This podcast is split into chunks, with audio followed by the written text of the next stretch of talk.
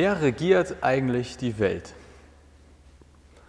Wer regiert eigentlich die Welt? Wenn man in der Kneipe darüber spricht, dann wird man wahrscheinlich sehr unterschiedliche Antworten bekommen. Und wenn man das googelt, dann bekommt man auch sehr interessante Antworten. Wer regiert eigentlich die Welt?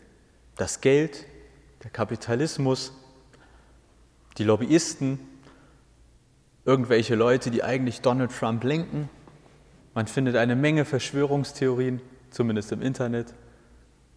Und in der Bibel steht dann auch noch, dass Gott der Herrscher der Welt ist. Wer regiert eigentlich die Welt? Es geht ja aktuell jeden Sonntag um einen der besten biblischen Buchanfänge und Esra 1, 1 bis 2 ist für mich auch einer der besten biblischen Buchanfänge. Und da geht es um diese Frage, wer regiert eigentlich die Welt? Und da wir ja nächste Woche auch noch Wahlen haben in Hamburg, und wir zumindest vermutlich die meisten von uns auch ihre Kreuzchen machen dürfen, wenn sie nicht sogar schon gemacht wurden, wird am Ende der Predigt es auch ein bisschen darum gehen, was hat das alles mit nächsten Sonntag zu tun. Der Predigtext ist auch abgedruckt auf den Gottesdienstzetteln. Man kann also mitlesen und ich lese ihn jetzt einmal vor. Esra 1, 1 bis 2. Im ersten Regierungsjahr von Kyros, dem König von Persien, ging in Erfüllung, was der Herr durch den Propheten Jeremia angekündigt hatte. Der Herr gab dem Perserkönig den Gedanken ein, in seinem ganzen Reich ausrufen und auch schriftlich bekannt machen zu lassen. Kyros, der König von Persien, gibt bekannt, der Herr, der Gott des Himmels, hat alle Königreiche der Erde in meine Gewalt gegeben. Er hat mich beauftragt, ihm in Jerusalem, in Judäa, einen Tempel bauen zu lassen zu bauen, steht da. Wie meistens in dieser Predigtreihe gibt es jetzt erst ein paar Informationen und dann kommt der Montagmorgen. Also was hat das alles mit unserem Montagmorgen zu tun oder mit unserem nächsten Sonntag und der Wahl in Hamburg? Die erste Frage war für mich, wer ist eigentlich dieser Esra? Also, wer ist das? Warum heißt das Buch Esra? Esra ist ein Priester ein israelitischer Priester. Übersetzt heißt das Wort so viel wie Gott hilft. Und wir bewegen uns mit Esra im persischen Weltreich. Also ganz, ganz grob ist, spielt dieser Text wohl ungefähr um 500 vor Christus. Und Esra war in dieser Zeit in diesem persischen Weltreich sowas wie ein Staatssekretär für religiöse Angelegenheiten der Juden. Er hatte also eine Aufgabe dort in diesem Weltreich und er sollte jetzt nach Jerusalem zurückgehen und dafür Recht und Ordnung sorgen. Ganz grob auch noch für, wichtig für die Einordnung von diesem Buch und von Esra und was wir heute sagen. Wir bewegen uns nach dem babylonischen Exil, so heißt das, oder so nennen die Theologen und manche Historiker das zumindest. Das meint eine Zeit, als die allermeisten Israeliten aus ihrer Heimat vertrieben wurden, also im Exil waren. Und dann nach einer gewissen Zeit durften sie wieder zurück. Und wir bewegen uns jetzt in der Zeit, wo zumindest wohl die meisten von denen, die vertrieben wurden, wieder zurück in Jerusalem waren. Dann auch gleich, im, gleich am Anfang, in Vers 1 steht, im ersten Regierungsjahr von Kyros, dem König von Persien. Also, wer war Kyros? Mir ist gleich aufgefallen, eigentlich wird hier Kyros II. vermutlich gemeint. Zumindest wenn man Historiker fragt, sagen sie, das war Kyros II. Der Einfachheit halber bleiben wir mal bei Kyros. Das war der König von dieser Großmacht Persien, von diesem, dieser Weltmacht. Der hatte also mit seinem Volk etliche Länder und Regionen erobert. Was aber interessant ist, oder was, was ich interessant fand, zumindest was ich so gelesen habe, gilt Kyros als einer der barmherzigsten Eroberer aller Zeiten. Man kann sagen, diese beiden Worte passen nicht so ganz zusammen, barmherzig und Eroberer, aber von all den Eroberer, Eroberern war er wohl einer der barmherzigsten. Er wird sogar manchmal als ein Beispiel für ganz, eine ganz frühe Form von Toleranz genannt, also in der Art und Weise, wie er mit denen umgegangen ist, die er erobert hat. Als Beispiel soll er zum Beispiel, wenn er quasi vor den Toren einer Stadt stand, gesagt haben, alle, die sich ergeben, die werde ich verschonen. Das gilt dann als barmherzig, aber das ist ja zumindest eine Vorform oder eine frühe Form von Barmherzigkeit. Was er aber auf jeden Fall war, er war religiös tolerant. Und er hat zum Beispiel eben den Juden erlaubt, aus dem Exil, also aus dem Ort, wo sie vertrieben, wo sie hin vertrieben wurden, wieder zurückzukommen nach Jerusalem. Und das waren fast 70 Jahre, die sehr, sehr viele Israeliten vertrieben waren und nicht in der Heimat leben konnten. Also mehr als, also das waren sozusagen, einige sind auch im Exil verstorben, andere im Exil geboren worden. Das war eine ziemlich große Sache für Israel, dass sie jetzt zurückkommen durften. Auch in Vers 1 steht noch, dass in Erfüllung ging, was der Herr durch den Propheten Jeremia angekündigt hatte. Also mit Herr ist eigentlich immer Gott gemeint, das heißt sozusagen, was Gott durch den Propheten Jeremia angekündigt hatte. Und Jeremia war einer von, den, von vielen Propheten und der hatte vor etlichen Jahren angekündigt, dass ziemlich genau das passieren soll, was jetzt mit Kyros passierte. Dass also ein Herrscher, ein weltlicher Herrscher kommt und das, Volk Israel wieder zurückgehen lässt. Und dann heißt es weiter im Text, der Herr gab dem Perserkönig den Gedanken ein, in seinem ganzen Reich ausrufen und auch schriftlich bekannt machen zu lassen. Also Gott gibt dem Kyros einen Gedanken ein. Das ist natürlich Interpretation. Das ist natürlich Auslegung. Aber für Israel, für das Volk Israel war völlig klar, erstens, da hat unser Prophet vor langer Zeit angekündigt, da kommt mal ein Herrscher, der uns wieder zurück ins Heimatland führen wird. Und das wird er aber ganz sicher nicht tun, weil er selber auf den Gedanken gekommen ist, sondern weil Gott ihm diesen Gedanken gegeben hat. Also das war zumindest aus der Interpretation heraus völlig klar. Und ich finde die Formulierung Gedanken eingeben eigentlich ganz nett. Als ein Bild dafür, dass Kyros wahrscheinlich immer gesagt hätte, liebe Leute, das war meine Entscheidung. Und trotzdem ein Gedanke, der ihm eingepflanzt wurde. Und dann bleibt noch, also zumindest für mich, äh, das mit dem Tempel zu klären. In Vers 2, da steht dann, was Gott diesem Kyros eingepflanzt hat, welchen Gedanken er ihm eingegeben hat. Und das war, der Herr, der Gott des Himmels, hat alle Königreiche der Erde in meine Gewalt gegeben. Er hat mich beauftragt, ihm in Jerusalem, in Judäa, einen Tempel zu bauen. Ein Tempel zu bauen. Das überlesen wir vielleicht schnell, weil für uns Tempel nicht so die wahnsinnig große Bedeutung haben, aber für Israel war der Tempel das größte Heiligtum, was sie letztlich hatten. Es geht hier um den Jerusalemer Tempel, also ein Tempel in Jerusalem. Und davon gab es im Laufe der Geschichte zwei. Und beiden ist es im Laufe der Geschichte nicht so gut ergangen. Der erste, der wurde so knapp 600 vor Christus zerstört, also rund 100 Jahre bevor wir hier gerade, in der Zeit, in der wir gerade sind. Der wurde zerstört, als die Israeliten ins Exil geschickt wurden. Das war also, da war nichts mehr. Und jetzt kommt die Ankündigung, ihr dürft wieder einen neuen Tempel bauen. Der wurde dann allerdings auch knapp 500 Jahre später wieder zerstört. Also 70 nach Christus ist der zweite Tempel auch zerstört worden. Und heute haben wir eigentlich nichts mehr von diesen beiden Tempeln. Da, wo der Tempel oder diese beiden Tempel standen, auf dem Tempelberg in Jerusalem, stehen heute Felsendom und Al-Aqsa-Moschee, also ich weiß nicht, ob es die größten, aber sehr große Heiligtümer im Islam oder des Islams stehen da heute. Und vielleicht kennt ihr die Klagemauer, wer zumindest schon mal in Jerusalem war, die Klagemauer so ein bisschen als Ersatz in Anführungszeichen, als Heiligtum, aber das war gar nicht Teil des eigentlichen Tempels, sondern sowas wie eine Vormauer.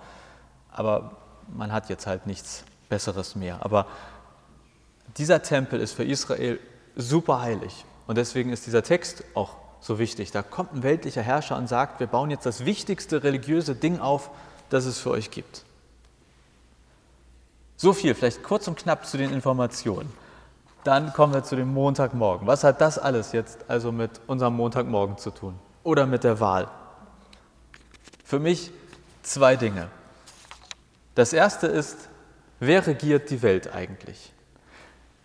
In diesem Text, da gibt Gott dem weltlichen Herrscher alle Länder. Zumindest sagt, also sagt der König das. Gott hat mir alle Länder gegeben. Da muss man dazu sagen, natürlich damals, das Großreich Persien hat nicht die ganze Welt umspannt, aber für die, die diesen Text geschrieben haben, war das die ganze Welt. Also bleiben wir einfach mal dabei. Die Idee dahinter ist aber, oder was Israel daraus verstanden hat, Gott lenkt durchaus das, was in der Welt geschieht. Also es geschieht nicht außerhalb von Gottes Machtbereich, sondern er lenkt es und durch, immer zugunsten von Israel. Was hier also eigentlich gemeint ist, oder so verstehe ich das, die weltlichen Herrscher erhalten ihre Macht von Gott. Es geht eigentlich hier um eine Unterscheidung, wer wirklich die Macht hat. Und ich habe nach einem Bild gesucht und ich glaube, Besitz und Eigentum, also das ist zumindest das beste Bild, was mir eingefallen ist. Ich glaube, dass in diesem Text steht, dass es bei der Macht quasi eine Unterscheidung gibt zwischen Besitz und Eigentum. Also ich kaufe ein Auto, es ist mein Eigentum, ich verleihe es euch und ihr fahrt damit, es ist euer Besitz. Und in diesem Sinne, die Macht der Welt ist Gottes Eigentum und er verleiht es. Und jetzt, jetzt ist jemand anderes Besitzer dieser Macht.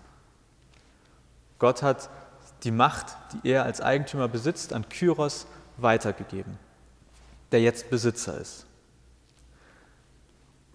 Und dann habe ich, äh, so während ich da saß und nachgedacht habe, ist mir eingefallen, aber Moment, Jesus hat doch auch gesagt, mir ist alle Macht gegeben im Himmel und auf Erden. Also, ich sage das auch häufiger, glaube ich, im Gottesdienst. Wie kann das sein, dass Jesus sagt, mir ist alle Macht gegeben im Himmel und auf Erden und gleichzeitig gibt Gott die Macht an weltliche Herrscher weiter und sagt, nimm. Ich glaube auch, dass hier wieder dieses Besitz und Eigentum hilft, es zu verstehen. Ich glaube nicht, dass Jesus meinte, dass er faktisch auf der Welt regiert. Jesus war kein politischer Anführer, den konnte man nicht wählen, der hat keine Partei gegründet, der hat nicht irgendein Volk erobert. Er hat sogar ermuntert, dem Staat Steuern zu zahlen. Also die ganze Bibel kennt weltliche Herrscher und zugleich den Gedanken, Gott regiert die Welt. Und ich glaube, es kommt zumindest für mich aktuell am besten so zusammen, wenn ich es mir mit Besitz und Eigentum vorstelle. Kyros selber sagt, Gott hat mir alle Königreiche gegeben. Und ich weiß nicht, ob Kyros das so gemeint hat, aber wenn ich sage, mir hat jemand Macht gegeben, dann bedeutet das ja auch, dass jemand anderes die Macht hatte, mir diese Macht zu geben.